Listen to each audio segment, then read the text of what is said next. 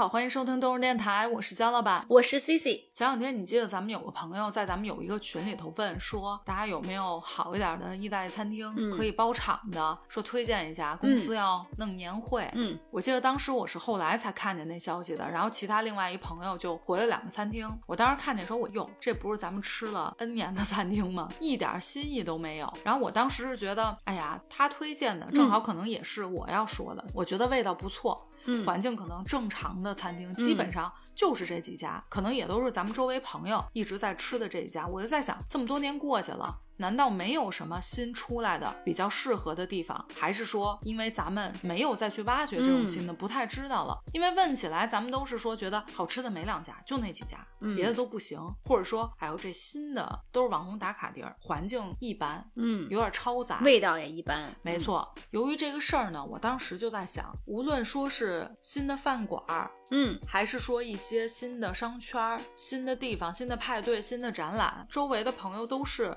这几年吧，两三年，感觉大家都是不太知道的状态，嗯以及也没有去尝试过新的。我就突然间会觉得，咱们这种算是嗯疲于探索咱们生活的这个城市，是因为对嗯这个城市厌倦了吗？还是说可能习惯了，自己嗯就没有太过那个欲望？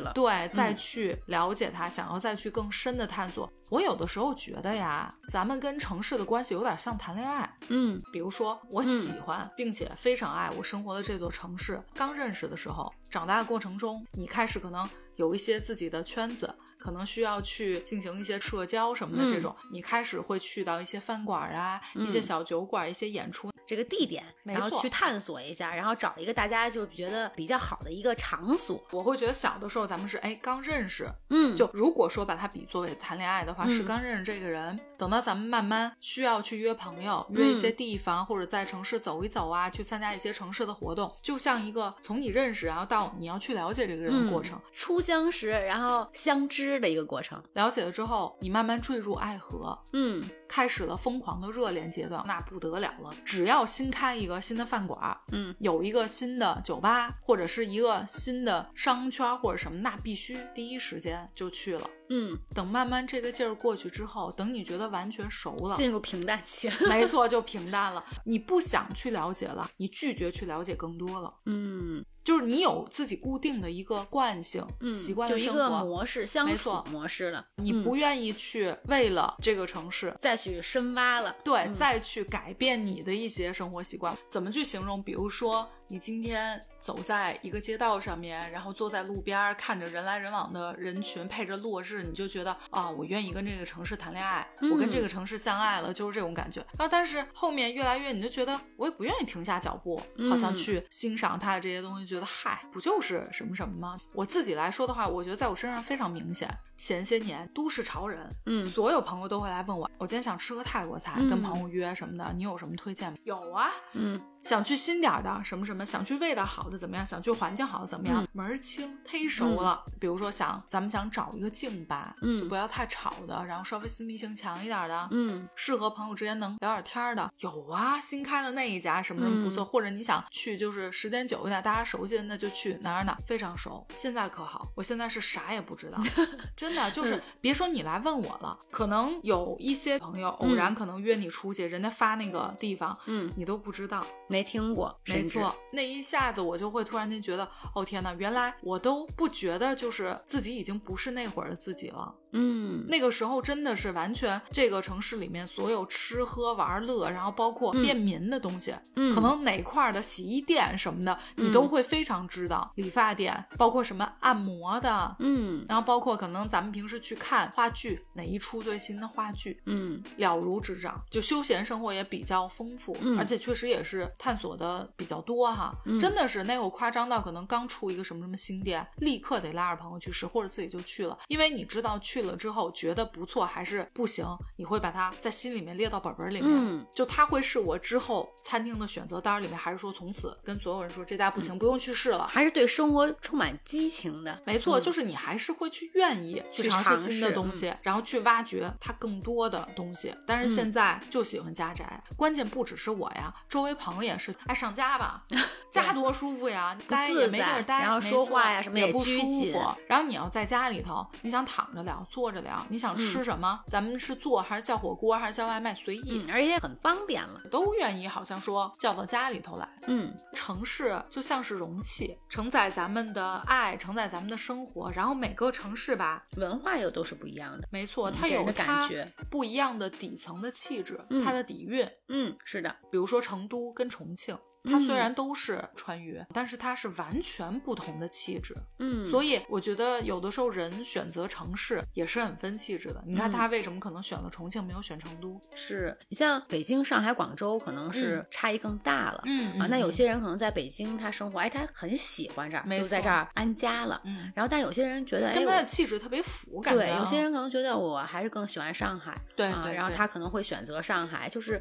这三个还是比较明显的，就是城市的这个气场不同。没错，嗯，我记得之前跟一个朋友聊天，然后他是香港人嘛，嗯然后在北京生活了很多年，估计得十几年，嗯就聊到上海，他说啊、我觉得上海挺好的啊，可能因为它的风格是更国际、更洋气，嗯就是不太一样。我说，哎，那你为什么当时会选择来北京啊？如果说香港来到内地的话，那大概率可能是会选择深圳、上海这种，因为嗯商业化更浓一点，氛围也会比较好。没错，而且又是南方，比较其实开放香港跟北京的气质，我觉得还是差的比较多的哈。嗯说哎，其实我对北京挺有感情的，而且我喜欢北京。嗯说你别看，就说我可以客观的去说，我觉得上海挺好的，嗯但你要让我说选择我搬到上海去生活，那我觉得我还是喜欢北京。就是可能他的一些习惯以及他的生活方式跟嗯北京这座城市可能更契合更契合。他是一早，他可能内地第一站就来到了北京。嗯那我觉得他这么多年也是见证咱们这个城市的成长，嗯，他也习惯了，也承载了他的很多喜怒哀乐，或者说他的圈子已经是在这边了。嗯，其实我觉得可能生活在同一个城市，但是每一个年龄你看待这个城市又是不一样的。没错，没错你。像小的时候啊，因为从小生长在北京，嗯就自然而然就是，嗯这是你的家，对就也没有说从什么角度呀，然后去了解它呀这种。那会儿也没去过什么地方吧？对，然后而 且那时候好像我觉得发展空间也很小，没错，没就是有名的就那么几个地方。对啊，然后商业呀，然后或者说是餐厅，可能在外面吃饭，小的时候都就小饭馆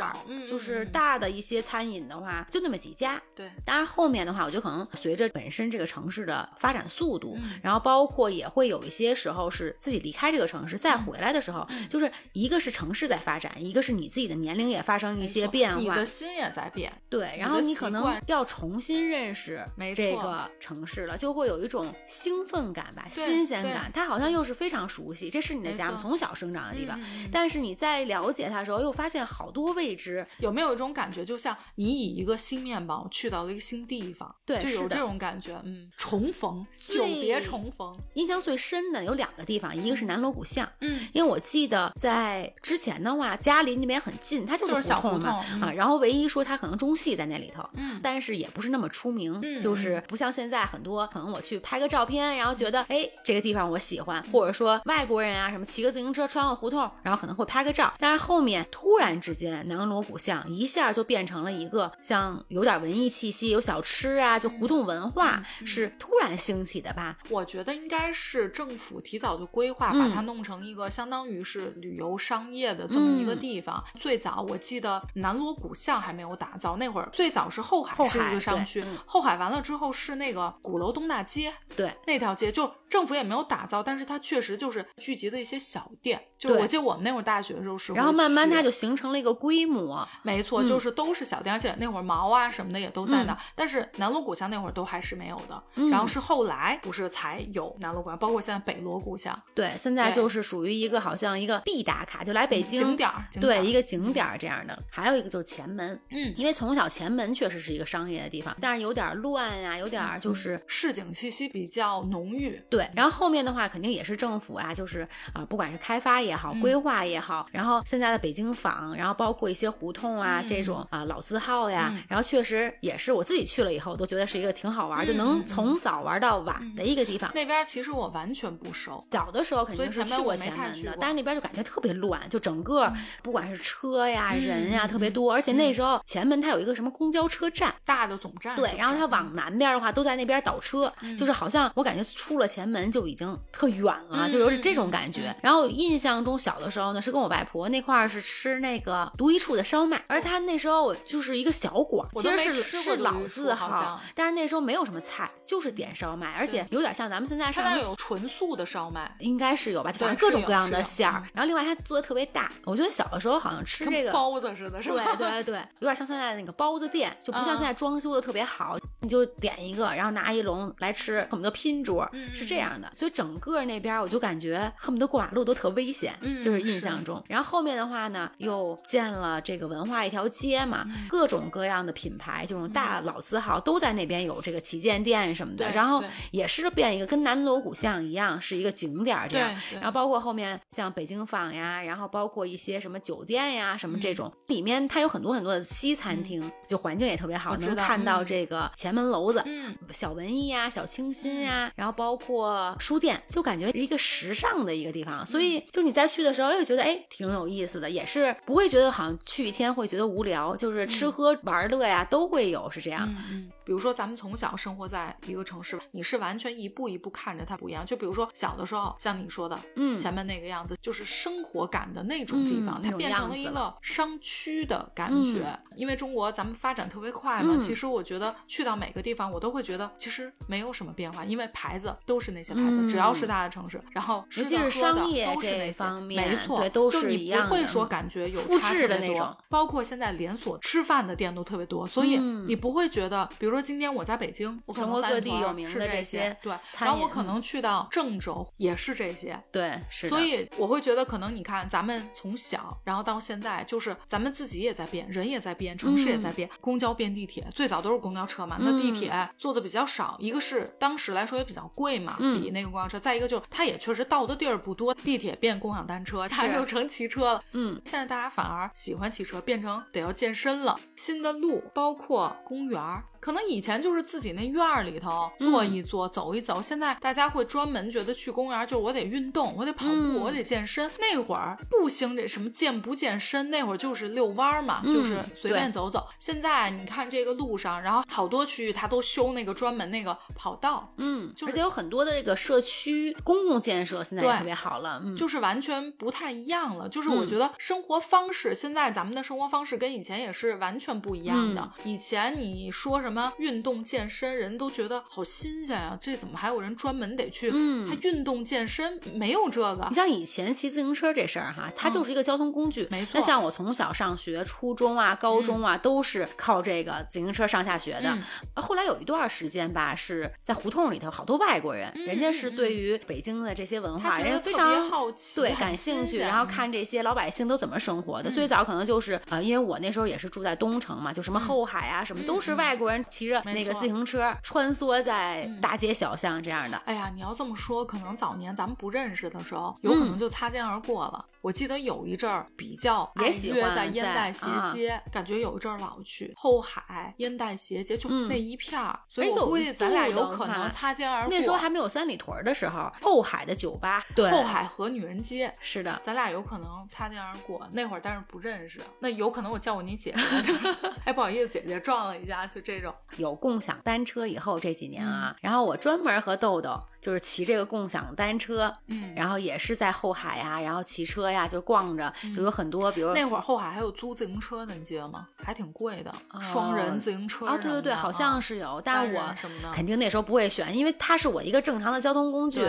我这还能再再骑自行车，好不容易不骑了，肯定不会去租这自行车，但是会有那个后海大爷，他们骑这个三轮车，然后拉着这个外国人或者观光一些游客，然后给介绍那个，我坐过那个。他会不光是说骑着这车带你，对，然后他还会给你讲一些故事，这些故事我自己都不知道。就有时候人家那讲的时候，哎，我也听了，然后原来还有这个故事呢。而且后海那附近不是名人故居特别多吗？包括什么和珅府，我知道的很有限一些。恭王府就是就是和珅啊。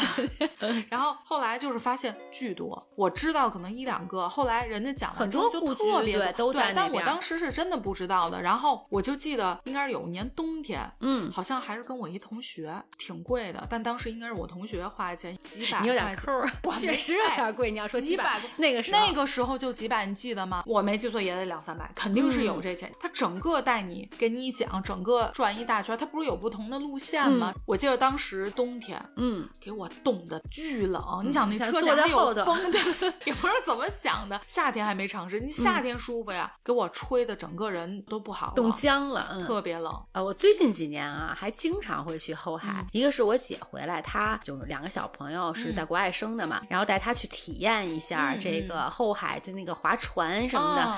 那些商业街呀，什么他们小孩看什么糖人儿啊，就这种都觉得特好玩。对，还有呢是也算是一个探秘吧，就后海再靠北，就是再往鼓楼后面走，其实它那个是一个非常大的一个，就什刹海这块是非常大的一个湖嘛。然后它是有那个桨板儿，嗯，就它有一个专门的算是俱乐部吗？应该后海本身有个体校，都到积水滩这边了吧？就是非常已经往靠近二环这边了。然后它是有一个这个水上项目的，嗯，其实是。无意中，我跟豆豆发现了这个地方，它其实本身是不对外的。刚巧呢，我们就跟人家聊起天来，这不是疫情的时候嘛？人说，哎，那你们可以玩一玩，就注意安全，然后教了我们一些方法。因为北京确实是一个水比较少的一个地方，然后那时候就去玩桨板。我第一次玩桨板就在这个什刹海，所以我觉得其实每一个不同的时间，然后你再去到这个同样就非常熟悉的地方，然后还会有很多新鲜的事儿，就是会有一个意外的发现。然后另外从鼓楼呢，鼓楼这条街上。能看到后海中间有一个小桥，我不知道你有没有印象。我知道，我知道。如果天非常晴的时候，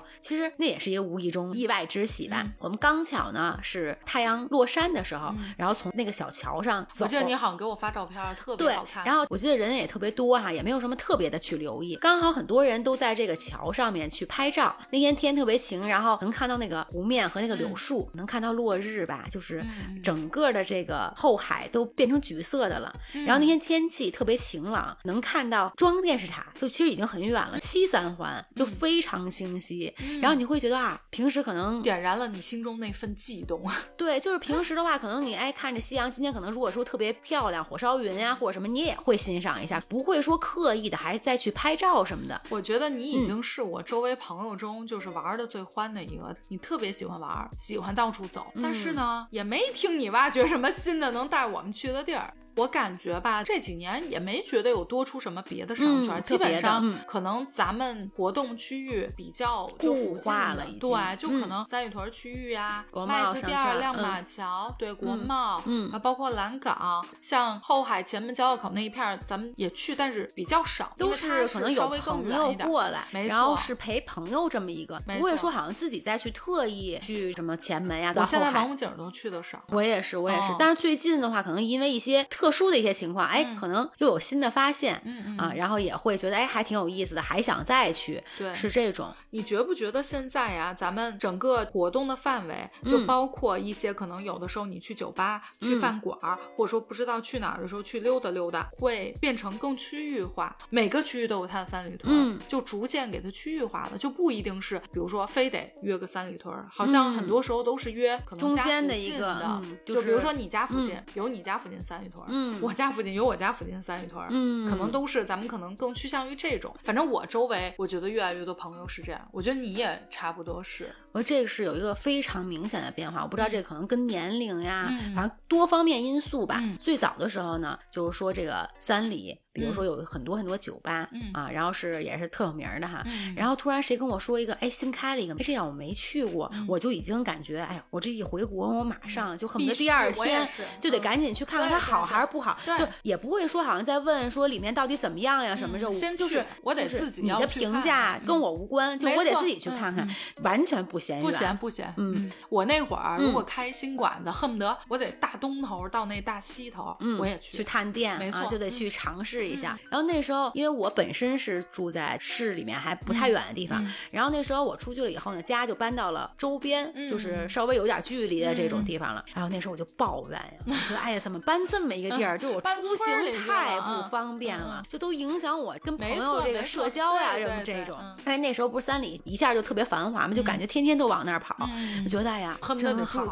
对，就感觉这回去了以后，这晚上刚到家睡一觉，第二天 又再去了，就是这种。然后现在。的话，可能去一些比如新鲜的一些店呀，或者什么，都是说不得已，就是比如说你别人跟我说有一个哎好吃的呀，或者好玩新开的店，我觉得啊好吃吗？就问一下，就觉得好像不会说特意马上就要去，就可能顺便的时候说刚好去了，哎，别人推荐的这家店，要不咱们尝一尝。嗯。如果要是说，哎，还想吃一些已经去过的店，嗯。也觉得无所谓，那这个不尝试也就罢了，就完全是这么一个心态。而且你有没有发现，现在咱们都是，就周围朋友也是，嗯。可能要约哪儿，反而要避开像三里屯这种地方。对，，就哎人太多了，太多还停不好车不停车方便，打车的也不好打车，还得排队，咱干嘛呢？嗯是，就完全我觉得可能生活的一种方式也会变了。没错，物以类聚，就越是这样的，咱们周围朋友都是这样，但咱们可能就是圈子可能不太一样了，就、就换了，自己本身也有变化。就像我现在也嗯想找那种可以带我蹦迪的朋友，但目前就已经没有了。嗯，就是大家都有点排斥，觉得哎呀，不是大家都有点排斥，就是周围也能陪你了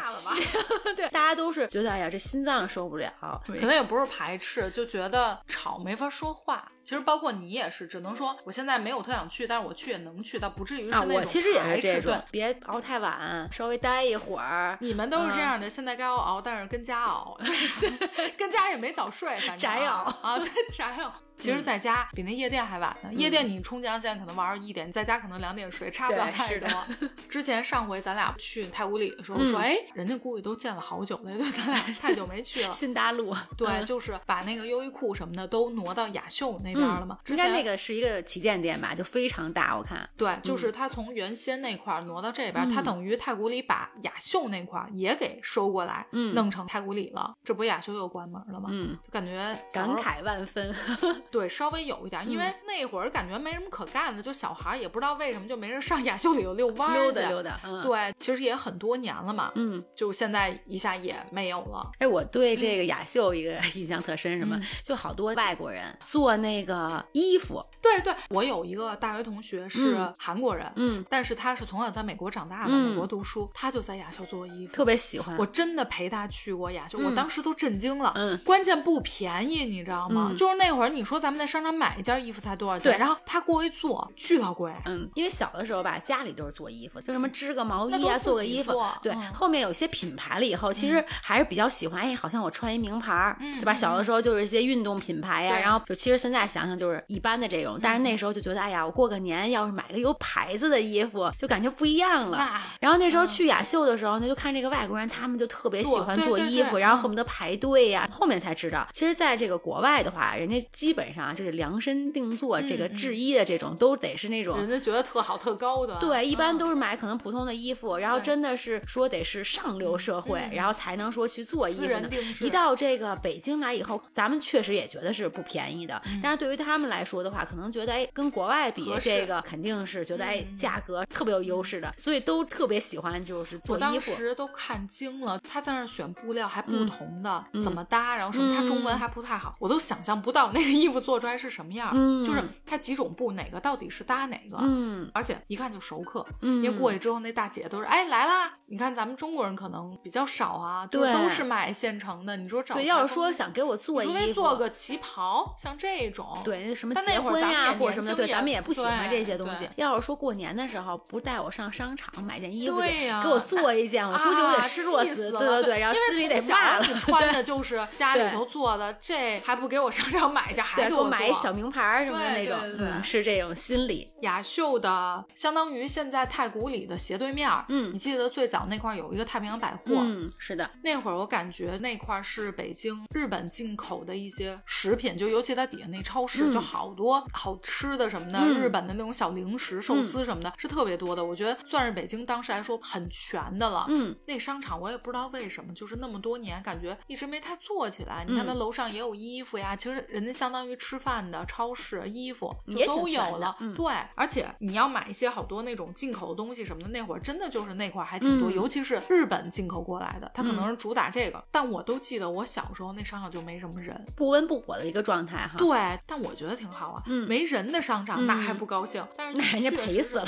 真的 你觉得没人，人家 是啊，真嗯的是。然后我就记得当时哎呦，每次都特期待能去太平洋底下那超市，好吃的可太多了。嗯那其他地方你肯定也见不着。对我就光看看那个包装，我就感觉已经没错，如果我没有记错的话，北京第一家娜苏就是那个彩妆，应该就是在太平洋百货里头。啊，然后后来太平洋也是前几年就关了。嗯，就没有，现在应该是就是画眉边儿上、吉林院儿边儿上那一块儿，现在是不是又有新的什么东西？也没太注意了哈。嗯我印象最深的其实是赛特，啊，对，嗯这个也是，因为从小的话，就赛特那时候小的时候好像是一个高端的。标的，而且对地标级的。然后它的超市呢，也都是进进口东西特别多，嗯包括像日本的一些东西。嗯，然后我小的时候啊，就是赛特里面有一个米奇，就是米奇妙老鼠这种正版的，我看着我就高兴。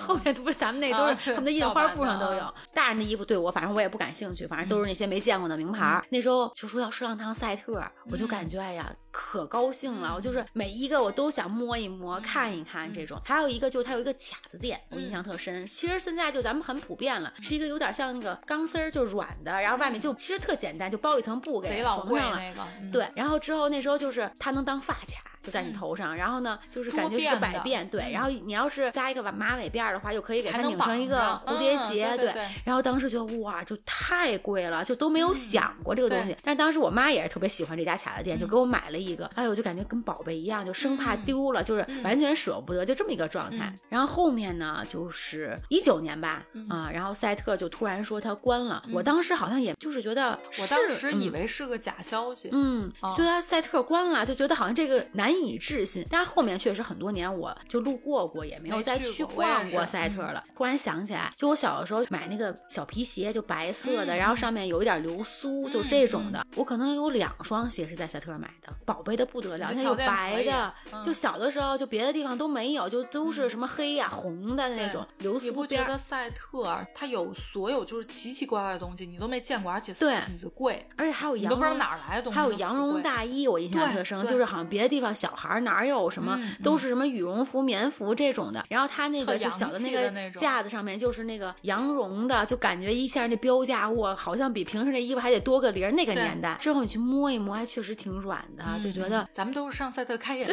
就是没有见过世面。反复摸，而且我小的时候还看了一个节目，就是关于这个赛特的。它本身可能跟这个八佰伴，就日本八佰伴，嗯它是有这种合作呀，还是嗯合资的这么一个。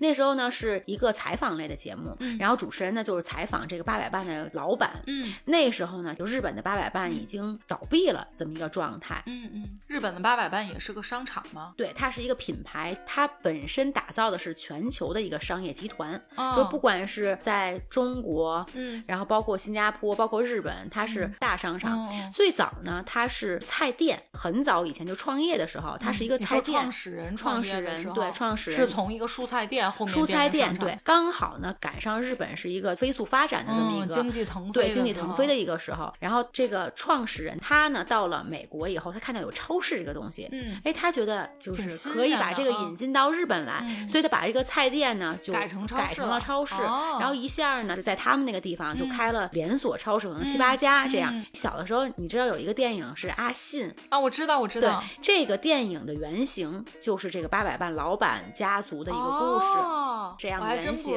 然后他把这个八佰伴打造成超市以后呢，去了新加坡，因为新加坡本身的一个生活方式呢是星期一到星期五，嗯。就是上班，嗯。然后商业都是星期一到星期五营业，星期六、星期天其实商场是不开门的，就是咱们现在是它的商场是越到周末越繁华，哦越你是说早期早期的时候，早期新加坡坡他们的生活习惯是说，可能商场也是正常开，然后周末的时候天哦休两明白明白所以你周末大家都是不出门，没地儿可去的。然后八佰伴这个老板呢，他就把这个一周开七天。周末他是会营业哦这个、火死了。对这个商业模式带到了新加坡，嗯。然后之后哎，那大家都出来了，没地儿去啊，那就去八佰伴。然后后面的话，一下可能八佰伴就做得更大了，嗯。然后他又把他整个的这个总部建到了香港啊，是这样。搬。咱们中国来了，对他觉得他可能会走到这个全球吧。然后还有一个好吃的是日本的这个豆沙面包，嗯啊，然后他带到了新加坡，嗯然后变成了现在是新加坡这个豆沙面包，好像大家都觉得哎是一个很特色的东西，都会去买。嗯然后那个时候他是把这个日本的这个。火急了是吧？对，火急了都是哦排队，就那都得是什么时候年代？可能没见过没吃对，觉得特别好吃。嗯就是之前他都是租大楼，然后做百嗯货商店，然后后面的话可能也是算是失败吧。他投资了地产，就是买了这个、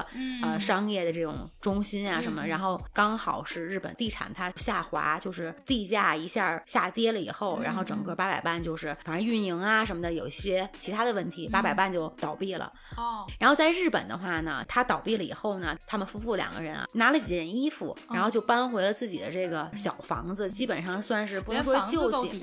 因为当时他是把自己的这个房产，然后也是为了救他的企业嘛，就是等于公司没有分清全楚，抵押了全抵押了，对。哦然后这样的话，等于就是一下子完全都就是嗯日落西山这感觉是这样的啊。然后之后就是属于拿日本的救济啊，就两个老人就从一个嗯商业大佬，然后变成了普通的一个老百姓这样一个状态。然后他来到中国以后，他非常感动，嗯就是他到了赛特以后，这个赛特的老板把他当一个老董事嗯长接待，然后就说这个是你的家，这个是八百万，因为他之前是有这种合作的嘛。嗯然后虽然八百经伴跟赛特集团是合作，就是合资，对是有这种的，哦嗯嗯，然后觉得你这个老董事长来了，就是那种最尊贵的一个招待。嗯八百伴合作的时候，他的办公室是什么样子呀？嗯或者带他去参观什么，就这就是你的家，就他就嗯会觉得非常会说，对嗯，，然后他到上海的时候也是非常热情，就是这个董得到事长咱们这边得到咱们这边的一个特特别的一欢迎嗯。个欢迎。然后当然这个老人哈经历了这个大风大浪里面出来以后，然后他是写了一本书，后面他写的这本书呢，就是跟这个管理呀、然后商业呀、嗯肯定是相关的，然后也翻译成了中文。嗯然后那个小的时候看那个节目的时候，因为我本身自己学日语嘛，嗯然后我就觉得哎挺好玩的。嗯但是现在至今的话，就印象还是非常深的，嗯就是对于这个故事，也是人家一个创业史吧，嗯就最早的时候。然后所以赛特呢，就是小的时候一个记忆，他真的是关了以后就觉得好像，你有没有一种感觉，就是你老觉得这事儿不真实？嗯，就觉得第一是觉得赛特都关了，第二好像是他把你童年的很多东西都带走了，就反正对于我来说是有这种的。那每次路过的时候，我都会还看一眼。就到今天来说，只要我走在长安街上，然后可能路过赛特，我都会有意无意的看一眼。而且还有就是赛特这几个字啊，嗯那时候可能还不是明星，就是这个徐静蕾写的哈。哦，然后我觉得那个几个字也确实是一个标志。是找他写呢？哎，我其实好像看过这个，为什么是让徐静蕾写的？啊，他应该本身徐静蕾是练字啊什么这种，然后可能是找到他爸爸还是什么的。那时候他可能不是说当红的一个明星那样，就是算是艺人是吧？还没有呢吧？应该是很小的时候，可能高中、大学，这个我确实我说不准。就是反正是哦他爸爸可能是正好有一个这个，就说哎，写一个赛特购物中心但他都是一个素人小孩儿，那么大啊，一不是素人，他本身从小就练毛笔字，应该也是师从名家这种的吧？嗯啊，然后之后呢，他写赛特的时候就刚好就用了他这个字。我现在吧有点懒癌，就是懒得出门，然后也懒得探店，你其实已经算我周围不懒的了，还是愿意折腾啊。就跟我之前比吧，就嚯已经那您之前得什么一样啊？天上一个地上了啊。但是我有个朋友，他本身因为工作的关系呢，嗯。会换不同的城市，然后每到一个城市，他会带一辆自行车，嗯。然后穿梭在大街小巷，嗯。就是真的是深挖三尺，就比当地人还了解有点座这种，城市。就是说我每次去到一个新的城市，嗯。就是这个就像你认识一个新的人一样，你会有特别强的意愿去了解他，过一阵儿就皮了。对，刚好他的工作呢，是你过一段很熟悉了以后，就你又能换换一个城城市。其实这种我觉得适合我。啊，我觉得也是挺好玩的一个事儿啊。虽然可能会有一点累，但是你永远都会保持着自己的这个新鲜感。像我刚从新加坡回来的时候，我对嗯北京也是有这种探索欲的。没错就再时间紧的话，我也想好吃好玩的，就所有东西都想去尝试。但是现在就真的是有点疲沓，就是无所谓的这个状态了。对对对但是当去旅行，或者说啊、我在工作中的时候，就是也会，比如去到一些城市哈。嗯我上回跟我一个朋友讲说啊，去一个城市，首先要市井气息，咱得了解一下。去菜市场，嗯去菜市场以后呢，我就喜欢看看这个菜，就是有多少是我没没见见过的，哎，这怎么吃啊？什么这种看着我觉得就挺新鲜的。然后另外的话呢，就是比如博物馆这种，当然这几年可能大家也都特别会去博物馆去看一看、嗯打卡呀这种。因为我觉得这个博物馆它会把这个城市的历史比较，你就能大概能知道，对能了解这个城市的一些背景嗯什么的。我挺喜欢去的地儿，嗯我觉得挺有意思的啊。嗯。两边都是能有一个是比较接地气儿，嗯。然后一个呢又是对这个城市能有更多的了解。嗯，然后在出差的过程中啊，其实每次出差的话还是挺疲惫的，嗯。不管是你工作也好，还是说有时候应酬这种，嗯。但是在业余时间、嗯。就还是那种就是完全可以忘记这个自己身体的疲惫。我记得那时候去武汉出差的时候，嗯。他是需要这个坐船渡江的。嗯啊，然后哎说今天能稍微早点完事儿，嗯然后我跟闺蜜就赶紧打车去了码头，然后嗯。坐这个船，然后过江，然后去到那个地方呢是什么？就是小吃一条街，哦就这种的，什么臭豆腐呀什么的，然后小龙虾，嗯。然后还找到一个类似于像南锣鼓巷这么一个地方，嗯就是特别小文艺，然后嗯呃两边儿是那种比较老的房子吧，嗯就是呃老城区老城区那种，嗯。对。然后但它又会呃有一些什么小文艺的，什么写信呀、就是嗯。明信片呀，卖一些小东西呀，嗯。还会画很多漫画啊，超级兴奋。嗯然后我们俩还会骑个那个摩托，就是不是说我们俩人自己骑，是当地他的交通工具，对是那个一个摩托，然后带着。听说过，对，然后就是坐着摩托，就不体验这个出租车呀。当时也有点省钱，就过江吧，你要打车回来，其实还是挺远的。嗯然后当时为了就是买这个船票是往返票嘛，嗯那边其实就虽然很晚，就是我觉得南方是不是这个夜生活还是挺丰富的。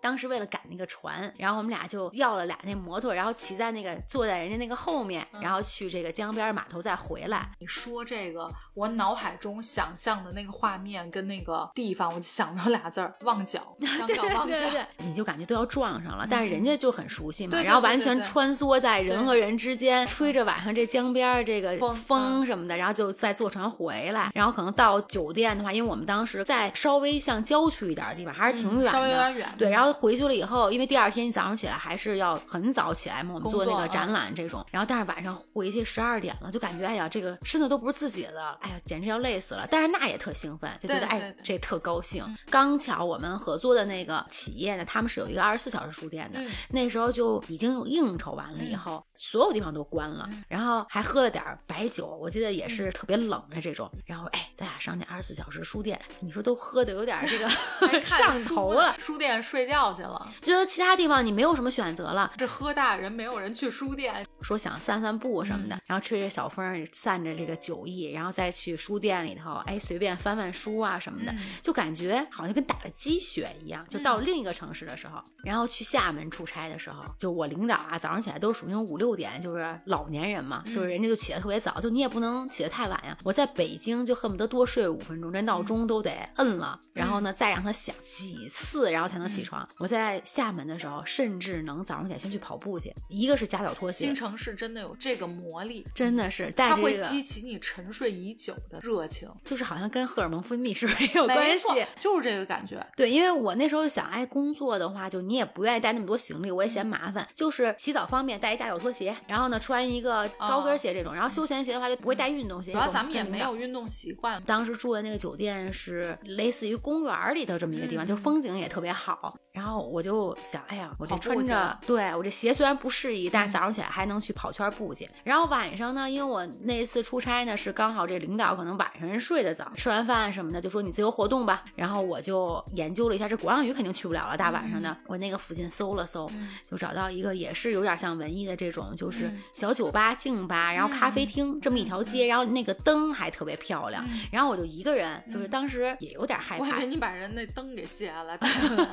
然后自己走一走呀什么的。刚好我也有就是在厦门也有朋友，他问我干嘛呢？我说我发现了一个特别文艺的一个街，嗯然后他说啊，说听说开了，但他都没有去过。你没发现吗？就是越是本地人，嗯，他好多东西完全是不知道。对，就知道了，也觉得啊，那好像就下回再说，对就有机会再说北京是一样。对，但我就感觉我那天晚上回去恨不得得十一二点了，就到这个房间里面，就感觉哎，我就走一走啊，特别爽。比如再喝点什么饮料呀，就这种的，就觉得哎呀，自己就感觉自己好浪漫呀，这种。嗯你记得之前咱们们有一期节目，我跟阿史录的《换座城市去生活》，嗯他不是搬去上海了吗？嗯我其实大概在几年前，嗯我还真的有认真想过这个问题，就是我要不要离开家乡的地方，去到嗯另外一座城市，有可能是短期的，有可能是直接移居长期的。嗯因为其实我自己我是很喜欢，比如说我在这个城市生活两三年，嗯我可能再换去别的城市，在咱们这个岁数或者说现在这个状态，你觉得挪地儿可行性强吗？就是你有有想过这问题吗？我觉得对于我来说强，就是因为现在有一个豆豆的教育问题，嗯如果不是教育这个事儿的话，嗯其实我也是愿意尝试的。但是我在想象中啊，嗯就是会有自己喜欢的偏好，可嗯能嗯想去尝试的城市。你会更喜欢南方？对我比较喜欢嗯南方，因为我比较喜欢下雨。虽然可能人家说这个梅雨季节就快烦死了南方人，嗯而且又没有空调，湿冷湿冷的，就是大家都是受不了的。没有暖气啊，然后嗯像我很多南方的朋友，他们会非常喜欢北京，因为四季分明，没错就觉得风景也特别好。但是我其实还是比较喜欢比较暖的地方，就我不喜欢穿特别多的衣服。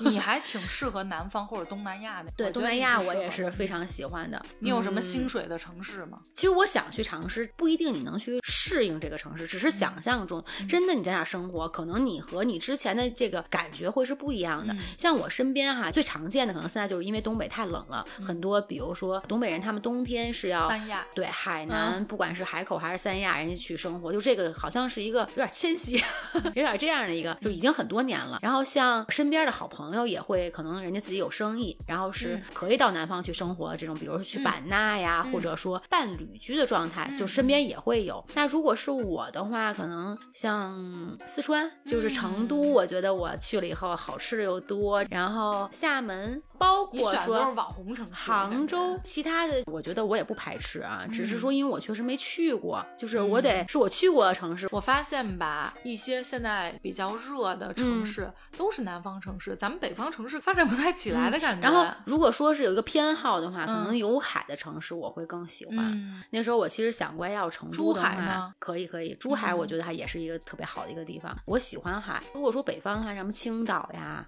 也嗯可以啊，就它也是会有四季的这种。我还属于可能限制比较多。你看嗯你呢，是你喜欢南方，嗯但是其实你是一直生活在北京，你也没问题的。嗯但我就是那种，你要让我去南方，其实南方的气候我是完全不适应的。嗯，这跟身体潮，特别也阴有关系。对我是一个喜欢冬天，嗯，不喜欢夏天。那么问题来了，如果是北方的话，可选的城市比较少，跟南方城比起南方城市来说的话还是，差一些。对，嗯就是你没有什么可选择，余地很嗯小。对，嗯你这现在想起北方城市有什么城市是你能选的？那我觉得青岛、大连都还是不错的，但是它嗯又会有也有点海洋性气候。但我本身因为比较喜欢湿润一点的地方。嗯啊，然后包括说饮食上的话，可能南方的话，我也比较喜欢吃，像东南亚的国家，我觉得我都可以选，不管是嗯泰国呀，其实我也觉得挺适合你的。不管是气候还是嗯各方面饮食啊，这个我觉得其实还很重要，尤其可能从长期生活饮食，我觉得占挺大的比例。如果你说完全你吃不惯，这个也是一个挺难受的事情。像我从新加坡回来哈，一三年这样，就是我后面一五年，包括一九年，我又重新回到去玩嘛，自己也喜欢，然后觉得也是各方面熟悉，然后也是很方便，然后玩的东西呢，我觉得也是挺多的，就是一个城市完全都可以满足我所有的玩的一个欲望。然后去了以后呢，我觉得又会有很大的不一样，就这个地方很熟悉，但是在一五年它变化就很大，城市的发展速度也很快，又会有新的一个变化。嗯当然，我觉得一九年我再去的时候，我发现它一下变贵了，就是消费不起了。嗯就原来我觉得好像正常是可以的，就它真的是一下变得特别贵。我一五年去的时候也没觉得，就在那边生活的时候，我觉得哎还好，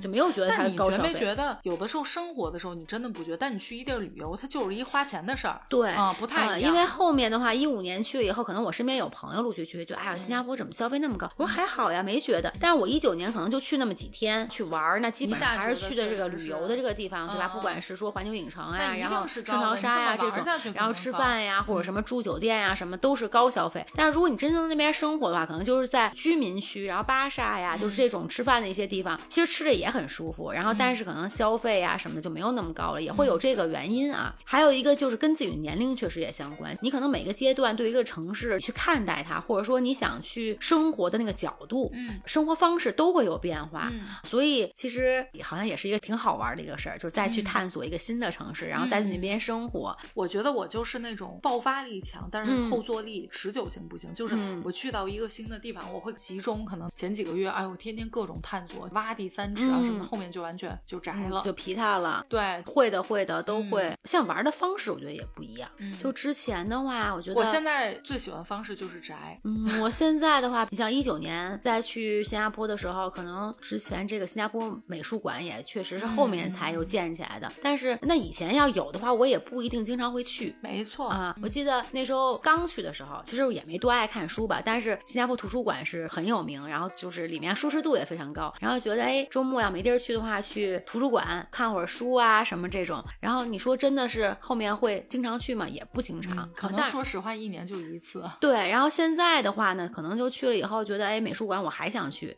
啊。那像之前，比如餐厅是很重要了啊，就比如嗯一个新的餐厅这种，然后甜品店，包括说迪厅或者说是 KTV 啊什么的，嗯我都想去尝试。但是现在的话，好像这些就已经刺激不到你。嗯，如果说可能最近哎有一个什么展览，就是有一个新的一个策展，或者说是国外的呀，或者国内的兴趣有变化，对那个点有变。对，嗯就以前说去故宫说看个展览什么的，就在小的时哎候、那么浮躁，对吧？就是嗯自己心态是一个浮躁，去了以后就感觉有什么可看的呀？我觉得也不是说心态浮躁问题，，嗯不，对于我来说就是浮躁，哦 可能每个人不一样。然后现在的话，就是更愿意看一些展览呀什么的，就可能我时间呀，或者说因为北京确实也是太大了，有的时候真的是这头到那头。为什么我现在有时候也觉得自己越来越宅？就是你嗯想想，你已经累了。路上花费的时间太长了，对，啊，确实有这个关系哈。行，那咱们今天就先聊到这儿。感觉虽然也都是一些片儿汤话，也不嗯知道具体聊什么点，但也确实是最近咱们比较想分享。感谢大家收听本期的动物电台，我是焦老板，我是 Cici，咱们下周见，拜拜。拜拜。